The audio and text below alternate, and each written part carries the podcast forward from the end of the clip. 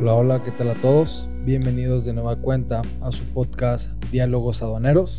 Me presento, Diego Vargas, um, ya he estado en anteriores podcasts y el día de hoy me acompaña por primera vez mi compañero Juan Pablo Sánchez. ¿Cómo estás, Juan Pablo? Muy bien, muy bien, Diego. ¿Y tú cómo estás? Muchas Aquí, gracias. Mira, estrenándote primera vez en el podcast. Primera vez en el podcast. Eh, esperemos que no sea la última. Esperamos que no. Este, sí, miro, básicamente el día de hoy queremos platicar acerca de los criterios de aplicación de las normas oficiales mexicanas. Sí es. Es un tema creo que es muy interesante, que a su vez causa cierta incertidumbre para todos aquellos importadores de mercancías. Y pues digo, comenzando básicamente, ¿qué es una NOM? Este, Juan Pablo, si me puedes comentar. Bueno, las NOM son aquellas regulaciones eh, del gobierno que emite el gobierno para nosotros poder em, que las mercancías, básicamente tener un control sobre las mercancías eh, que ingresan o incluso los mismos productos, servicios o, procesos que hay dentro del país con la finalidad de proteger al consumidor final. Ok, entonces digo, básicamente complementando, podemos decir que una NOM se puede entender como una regulación o restricción no arancelaria. Lógicamente hablando en un tema meramente aduanero, ¿no? En un tema de comercio exterior. Partiendo de eso, queremos primero ir dando como los fundamentos para ir entendiendo poco a poco hasta llegar a los propios criterios, que es una regulación.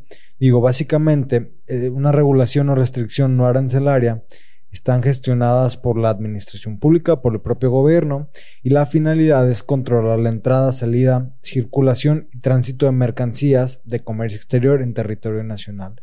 Básicamente esas son las regulaciones y restricciones no arancelarias. Existen diversos tipos de regulaciones o restricciones no arancelarias, como bien pueden ser los cupos, como bien puede ser alguna cuota compensatoria, um, permiso previo. Un permiso previo, exactamente, etcétera. A su vez, están las, las normas, ¿no? Una norma es una restricción y ahorita vamos a ver cuáles tipos de normas como tal existen. Como bien comentabas, Juan Pablo, una norma oficial mexicana básicamente es una regulación técnica obligatoria expedida por las dependencias competentes. Tenemos que entender que como tal una, una NOM no es expedida únicamente por una autoridad, o sea, puede ser expedida o solicitada por diversas autoridades que a su vez pues van un poquito de la mano, por así decirlo, una NOM este, correspondiente a Secretaría de Economía puede a su vez ir o involucrar a otras, a otras dependencias, ¿no? Dependiendo. Básicamente, ¿cuál es la finalidad de la NOM? Es especificaciones que deben de reunir los productos, procesos o servicios. En este caso, pues nos vamos a enfocar únicamente el tema, pues de los productos, ¿no? Que es lo que vamos a importar o exportar en su caso, pero enfatizando en esto lo, principal o las NOMS que desde nuestra experiencia nos han tocado observar son en temas de importación. También, básicamente, pues es una nomenclatura, expresiones, abreviaturas y símbolos que deberán emplearse con, en un lenguaje técnico comercial, ¿no? Hablando en temas de, de una non comercial o en temas de cumplimientos de, de algunos tipos de calidad, por así decirlo, en cuestión de NOMS de, de seguridad, ¿no? Básicamente, ¿dónde podemos encontrar qué productos a la importación o exportación deben de cumplir con una regulación? En este caso con una NOM. Pues. Digo, eso lo podrías encontrar en el anexo 2.41, ¿no? En el 241, digo, básicamente en este anexo, como bien comentas, vienen todas las fracciones arancelarias que están sujetas al cumplimiento de NOM, ¿no? Ahí si podemos ingresar, vamos a observar cuáles son las fracciones, la NOM correspondiente y podemos ir, e, está la verdad muy específico, señala cuáles NOM son, corresponden para cada fracción arancelaria. Entonces, para todos aquellos importadores que tengan dudas si su producto debe cumplir con una NOM, ¿Qué deben de hacer? Primero que nada, pues conocer la fracción arancelaria del producto, ¿no? Que es una fracción que nos comparta o nos, nos proporciona el propio agente aduanal, que corresponde al producto y posterior a eso, nosotros como importadores tenemos que revisar si necesita cumplir con alguna regulación o restricción arancelaria, ¿no? Pero, por ejemplo, en ese, en ese supuesto, ¿qué pasa si yo soy un importador, pero tal vez no tengo esos medios de llegar a un agente aduanal? ¿no? Que pueda hacer yo. Ah, digo, obviamente, eh, dependiendo del esquema, pero estamos hablando en una operación en la cual sí o sí tiene que ir un agente aduanal de por medio, ¿no? O sea, estamos hablando de una empresa que, sí, que se dedica a importar y lógicamente la persona que tiene la, autorización para realizar toda la gestión del despacho de mercancías, etcétera, pues es por medio del agente aduanal. Sí, quienes van a poder emitir un criterio en, en el aspecto de definir una fracción. Exactamente. Ese sería el agente aduanal. Exactamente. Todo lo demás que no sea, eh, que no venga de un agente aduanal, pues será una mera opinión. Digo, exacto, a lo mejor la, como tal la fracción arancelaria este, nos apoya al equipo de clasificación del agente aduanal. Esto no quiere decir que nosotros como importadores no podamos nosotros hacer nuestra propia clasificación, pero al fin y al cabo, el que tiene la, la facultad, ¿no? Para proporcionarnos esa fracción, al fin y al cabo es el agente aduanal, ¿no? Digo, nosotros ya podemos hacer como todo un proceso para este, eh, cuadrar con él fracción o en caso de que de plano existen ocasiones en las cuales no se puede cuadrar la fracción arancelaria con el agente aduanal, pues se hace ya la, solicitud de clasificación arancelaria, ¿no? Que es todo el proceso en el cual tú compartes a la autoridad o haces la, la solicitud de la clasificación arancelaria de los productos, la autoridad emite un criterio, etcétera, ¿no? Pero digo, regresando un poquito al tema, entonces básicamente en el 241 podemos encontrar las fracciones arancelarias, las cuales deben de cumplir con algún tipo de norma oficial mexicana, ¿no? Aquí enfatizando qué tipos de NOM existen y dónde las podemos encontrar. Digo, es en el 241 y en este podcast en específico nos vamos a enfatizar en las de información comercial. Pero también es importante señalar que existen NOMs de seguridad como tal, ¿no? Ah, las NOMs de seguridad básicamente eh, señala que aquellos importadores deben de asegurar el producto que se va a, a, nacionalizar, que va a ser importado, que esté dentro de los estándares de eficiencia, de calidad, de seguridad y que cumpla con especificaciones dependiendo lógicamente la NOM y el producto y lógicamente mediante pruebas y a través de una certificación este, pueda cumplir con aquellos requisitos señalados en la NOM y pueda procederse con la importación. Ah, más o menos, ¿qué tienes o qué entiendes por esto o qué ejemplo nos podrías tú señalar de una NOM de seguridad? Sí, pues desde luego la lógica detrás de una NOM de seguridad es proteger em, a, los, a los nacionales de cualquier riesgo que pudiera entrar eh, en una mercancía. Por ejemplo, mm, se me ocurre rápidamente que yo tengo un control remoto y ese control remoto yo lo quiero importar para aprender o apagar los aires acondicionados de mi oficina. Em, lógicamente, un control remoto puede ser alterado y modificado una vez en territorio nacional para eh, detonar otro tipo de mecanismos. Por ejemplo, yo lo podría configurar para eh, detonar una bomba. Y eso ya podría implicar ciertos riesgos a la salud de, los nacionales. Entonces, para proteger este tipo de cuestiones, se crean normas em, y las regulaciones, o sea, tiene que venir de la mano con un, con un este, organismo técnico, como por ejemplo las, los BU, este, para que tú puedas em, comprobar el, uso que le vas a dar a ese control remoto. Entonces, por ejemplo, yo, yo a la hora de importarlo, no nada más voy a importar un control remoto, sino que debo de eh, aportar las suficientes especificaciones para que quede claro que ese control remoto se le va a dar un uso. Dependiendo del uso que le demos, por, en este caso, pues yo únicamente estaría usándolo para... Eh, Digo, y también... Otro ejemplo claro puede ser un teléfono, ¿no? Ajá. ¿Sabes qué? Queremos hacer la importación de teléfonos. Vemos, nos vamos a la fracción arancelaria de nuestro teléfono. Podemos observar que la fracción arancelaria está señalada o comprendida en el 241, que debe cumplir con una NOM de seguridad. ¿Qué tenemos que hacer? Lógicamente, certificar o tener una resolución de que ese teléfono cumple con las especificaciones de la NOM. Hay muchísimas NOMs, obviamente. Vamos a hablar, o sea, de una NOM que debe cumplir con ciertas características en específico en temas de ese teléfono. Y para esto, ¿qué debemos hacer? Acercarnos con un organismo certificador que pueda certificar esa NOM, nos van a solicitar ellos este, unas pruebas de laboratorio y por ende van a necesitar muestras de sus teléfonos. Ellos ya estando, los teléfonos ya estando en el laboratorio, pues van a como tal hacerles pruebas, los van a, van a pasar por ciertas pruebas como tal. A lo mejor puede ser que los carguen en cierto voltaje en específico. Digo, son muchas regulaciones dependiendo lógicamente del producto. Y una vez que ese teléfono cumpla con, con, los puntos señalados en la NOM y que el organismo certificador avale que ese producto cumple con lo señalado en la NOM, entonces nos van a dar una resolución y con esa resolución nosotros vamos a poder hacer la importación de ese teléfono. Es, es importante señalar que las normas de seguridad no las podemos exentar. Obviamente, o si no caemos en una cotación únicamente o estamos comprendidos en, en, una cotación excepto, exacto, o no estamos dentro del criterio de, aplicación de la propia NOM, pues no va a ser necesario cumplirlo. Pero aquí estamos hablando que sí tenemos que cumplirlo. Entonces, pues básicamente, muy general, ese será el, el procedimiento, ¿no? Digo, de todos modos, ahorita más adelante lo vamos a a, validar y a verificar.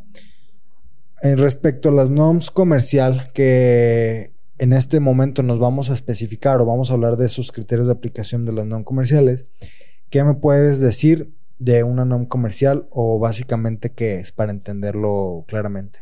Digo, una, una NOM comercial, em, lo que es básicamente esa NOM, su, su finalidad tiene la de mantener informado al público de lo que es ese producto, es decir, los contenidos de ese producto y para certificar que ese producto pues es eh, cumple con las regulaciones para ser consumible y, pues para tener los mm, para que ese producto realmente sea que no sea dañino para, para quienes vayan a llegar a, a consumir ese producto. Entonces digo básicamente ¿Quién estaría obligado a cumplir con una norma comercial? Pues aquellos importadores, lógicamente con la finalidad de dar certeza de la información que presentan el producto, los empaques, los instructivos y las garantías, ¿no? Que acompañan a dichos productos en caso que aplique. Y mediante dicha NOM, verificar este, por los puntos señalados en la, en la NOM, ¿no? Hay, diferentes tipos de, de NOMs de información comercial, pero podemos hablar, no sé, por ejemplo, información en específico, que básicamente es el etiquetado que deben contener ciertos productos, ¿no? Ahorita también lo vamos a ver más a, profundidad, vamos a ver los criterios de aplicación y, cómo podemos o no darle cumplimiento a, a esas NOMs. Ahora, ¿qué pasa cuando no cumplimos con una NOM? Básicamente, la autoridad nos puede retener la mercancía cuando no se acredita la información comercial y podemos proceder con, con, o podemos hacer como una solicitud para darle dicho cumplimiento y esta puede ser en el domicilio declarado en nuestro pedimento. A la par, pues nos puede generar infracciones y sanciones, podemos caer en multas y lógicamente eso pues puede llegar a generar un atraso en nuestra propia operación. ¿Cómo funcionan las NOMS? Digo, primero, primero que nada, se, definen por producto, servicio o proceso, como lo venimos comentando. En este caso nos vamos a, especificar en, los productos como tal y pues deben de cumplir y establecer el método de prueba para verificar que cumplan con lo requerido en la propia NOM, ¿no? Ahora, ¿cómo, platícame cómo se le puede dar cumplimiento a, a una NOM de información comercial? O sea, ¿cómo le podemos dar ese cumplimiento?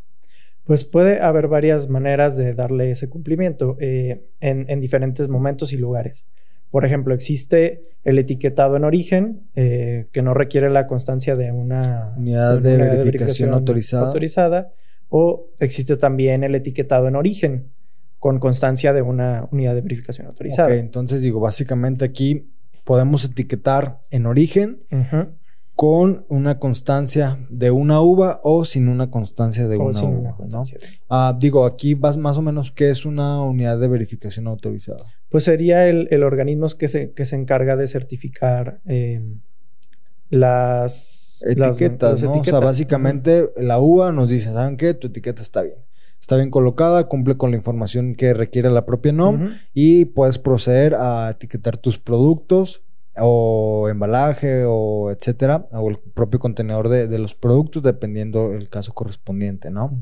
Ok, entonces son esos dos. ¿Qué otro? También puede ser en un almacén general de depósito. Ok. Eh, también este debería estar acreditado por medio de una unidad de verificación. Ah, digo, cuando hablamos de un almacén general de depósito, te refieres a que hagamos una importación bajo el, Para régimen, el régimen de, de depósito, depósito fiscal. fiscal, así Ok. es.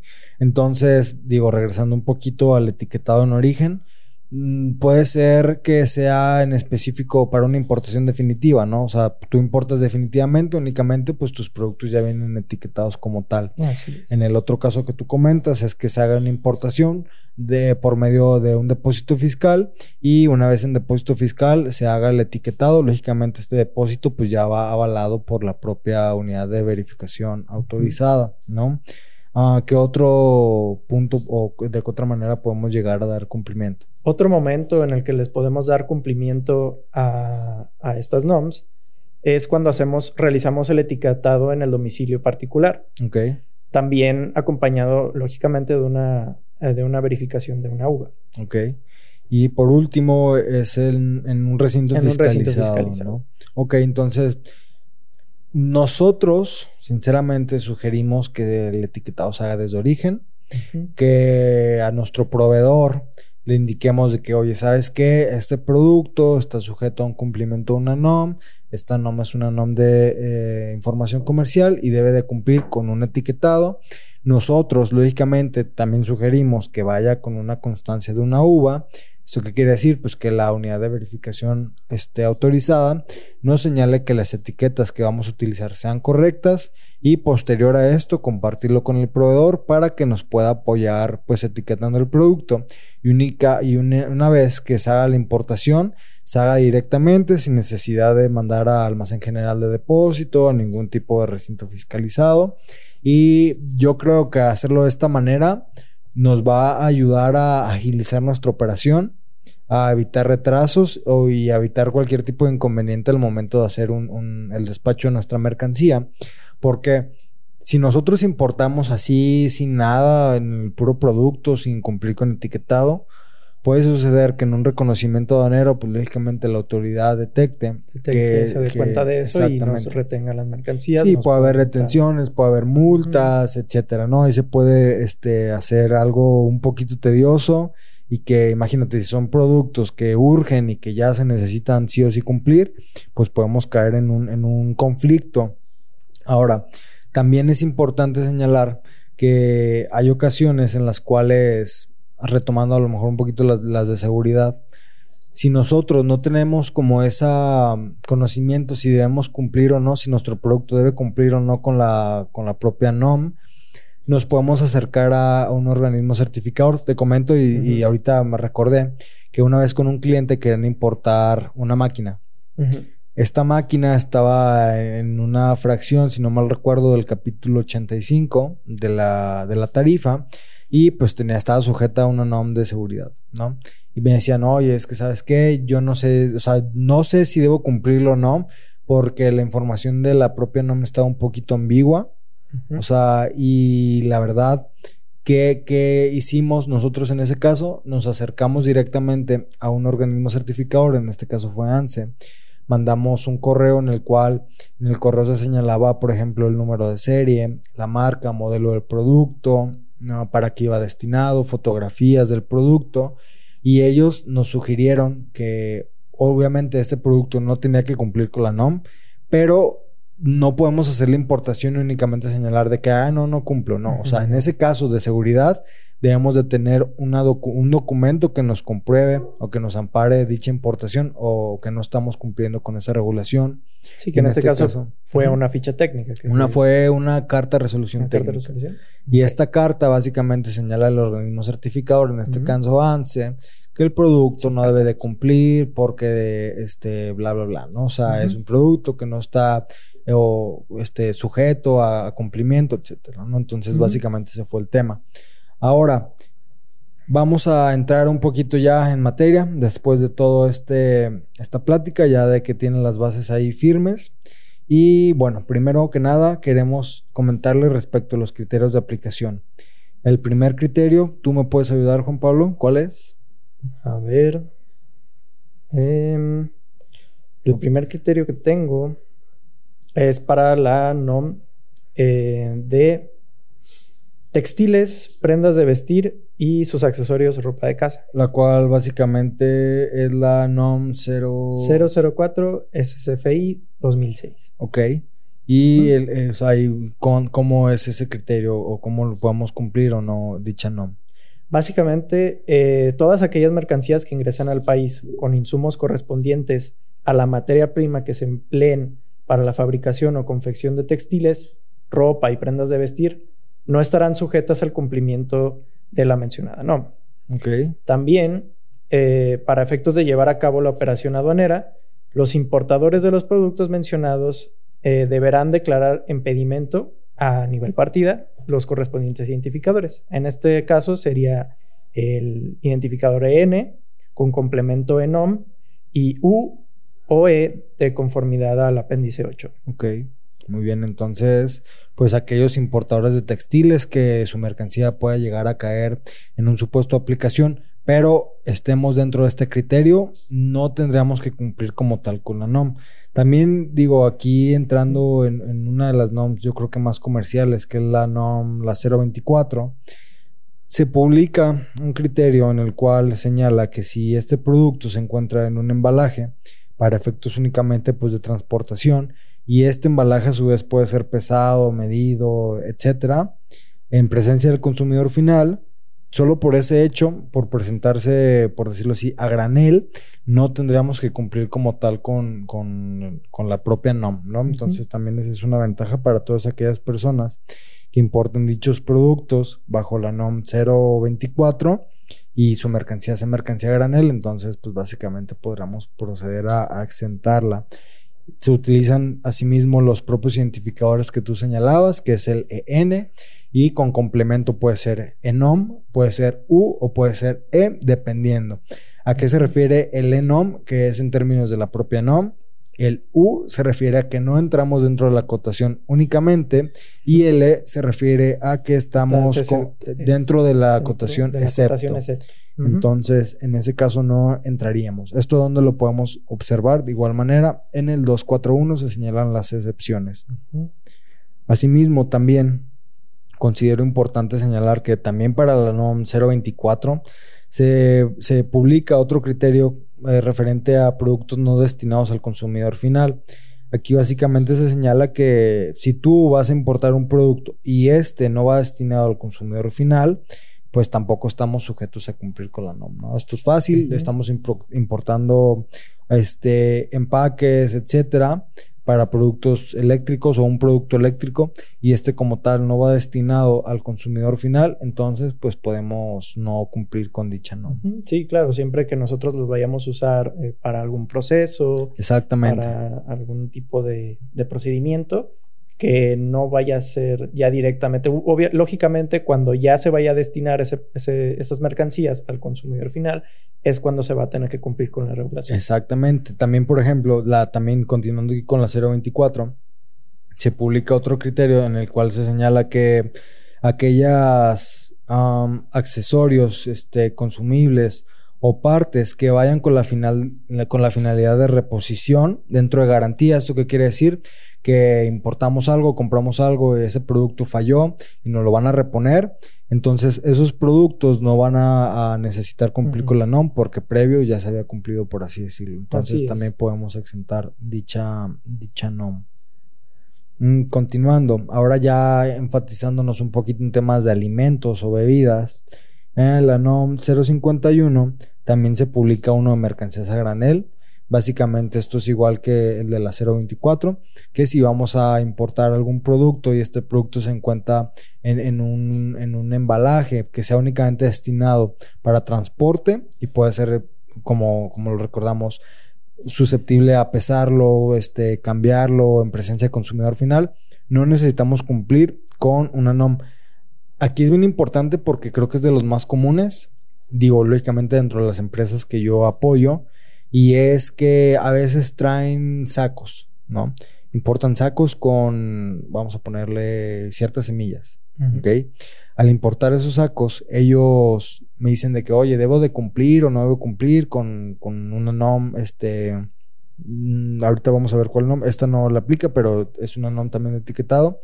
Y no, ¿por qué? Porque se publicó dicho criterio que a granel no corresponde. Entonces, como es un saco, la mercancía, si la cambias de un saco a otro, pues lógicamente no, no es identificable, tú no puedes identificar eso. Y lógicamente únicamente es un saco para efectos de transportación, no debe de cumplir con dicha regulación. Entonces es importante tenerlo ahí en consumidor. Sí, claro, porque la, lógica de, de, traerlas a granel es que no se las vas a dar a quienes finalmente van a usar eso en su vida cotidiana, en su Exacto, o sea, probablemente se va a comercializar a mayoreo, etcétera. Y también se publica esa del consumidor final, ¿no? O sea, si este producto no va como tal al consumidor final, pues no se debe tampoco de cumplir con dicha regulación. Ahora también una NOM que es muy cotidiana es la 050, que es la etiquetado general de productos. Y también está esa de no destinados al consumidor final. Básicamente es lo mismo. Si nosotros traemos un producto que esté señalado con la NOM 050 y este producto como tal no vaya destinado al consumidor final, no tenemos que cumplir con dicha regulación. Sí, claro, es decir, yo voy a, yo no los voy a comercializar todavía como tal eh, dentro del territorio nacional. A lo mejor incluso puede ser, pudiera ser que esas mercancías que yo traigo ni siquiera se van a, si se van a destinar a un, a un consumo en territorio nacional. O sea, puede surgir un proceso productivo y al final de cuentas a lo mejor yo las acabo exportando de vuelta. Puede que, sí, también este, en ese caso que no tengamos un programa IMEX y hagamos ese, ese tipo de procesos, se puede aplicar también. Digo, a lo que queremos llegar con esto es que hay diversos criterios para ese tipo de NOMS que nos pueden ser muy útiles. Sinceramente son demasiados, lo estamos tocando muy, muy, muy general. Y considero importante también que acercarnos a algún experto que nos pueda asesorar en esos temas, porque a veces nosotros podemos decir, no, no me aplica, ¿no? Y le dices a la gente, no, no, no me aplica y no me aplica y, tú estás seguro que no, pero siempre es importante tener la fundamentación, tener en consideración esos oficios, toda esa información para poder sustentar obviamente nuestra operación. También te platico, a, veces a mí con clientes me ha pasado que le dicen a la gente donal, oye, ¿sabes qué? Es que yo estoy fuera de la cotación únicamente, que yo estoy fuera, o sea, estoy dentro de la cotación, excepto y el agente aduanal dice que no, debes de cumplir con la regulación, etc.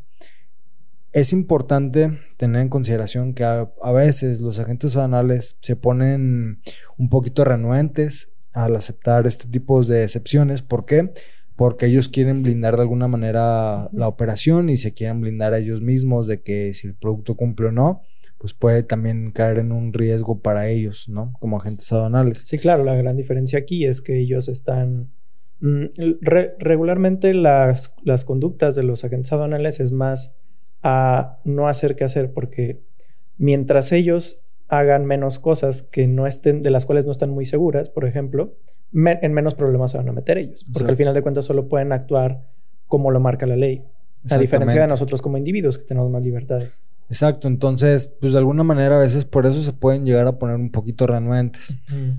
¿Qué pasa a veces que nos hacen firmar una carta en la cual se, es una declaración bajo protesta, decir verdad, que el producto no está sujeto a la regulación, etcétera? Entonces, pues también tener eso en consideración, que si nos hacen firmar eso y nosotros, lógicamente, estamos seguros que no cumple el producto, pues se puede firmar sin, sin ningún problema y no vamos a tener problemas al momento de hacer la importación porque vamos a declarar dichos identificadores en nuestro pedimento, ¿no?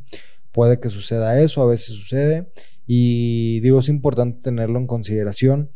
Si de plano, si estamos sujetos al cumplimiento de regulación, no podemos aplicar ningún criterio de aplicación porque pues, no corresponden a los productos que nosotros manejamos. Como lo comentaba aquí con Juan Pablo, creo que es bien importante hacer el etiquetado desde origen. Nos evita muchísimos problemas, sinceramente. Y en caso que como tal la mercancía sea de seguridad, o sea, necesite una norma de seguridad, no importemos previo a darle un cumplimiento a la regulación. ¿A qué quiero decir? Que a veces pasa que el, proveedor ya te mandó los productos. A él no le importó si está sujeto a regulación o no, ya te los mandó y los vas a tener que tener en un almacén en aduana, detenido los productos hasta que le das cumplimiento y esto puede ser un poco engorroso, es un proceso largo. El proceso de mandar a, a prueba en laboratorio con el organismo certificador es un proceso largo, o sea, no podemos definir en cuánto tiempo te pueden dar el cumplimiento de esa NOM y, o sea, puede que hasta pierdas la mercancía. Claro, o sea, tienen que tomar en cuenta esto, o sea, que es un proceso largo para que no se les ocurra tratar de realizar estos procedimientos una vez que ya lo requirieron. O que venga en camino la mercancía que dicen, no, pues va a ser un tránsito de 20 días.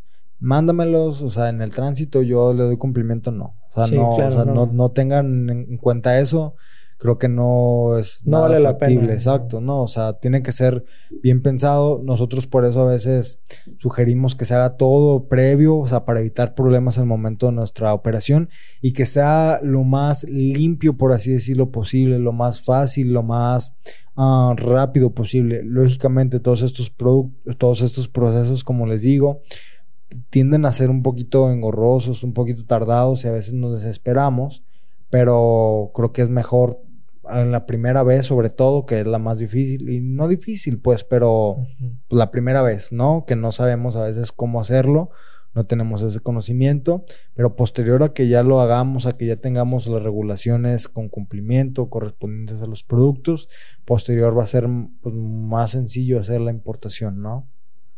Digo, muchas veces también pasa eh, que se les van estas fechas o simplemente no le dan cumplimiento por cuestiones de tiempo.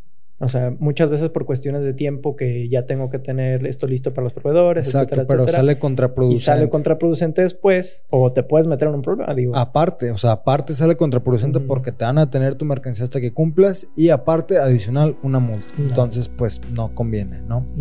Ah, pues digo, fue muy rápido. Creo que esto es un tema muy amplio que se puede todavía prolongar un poquito más y meternos en específico a cada oficio publicado por la autoridad referente a cada criterio. Pero digo, igual cualquier duda, estamos aquí a sus órdenes. ¿Algo más quieras tú añadir? Eh, no, nada más. Perfecto. Entonces, pues con esto terminamos el podcast de esta semana. Agradecemos a todos que nos escuchen, que nos sigan en redes sociales, um, Sal. Y pues nada, quedamos a sus órdenes. Muchas gracias. Muchas gracias. Gracias, Juan Pablo.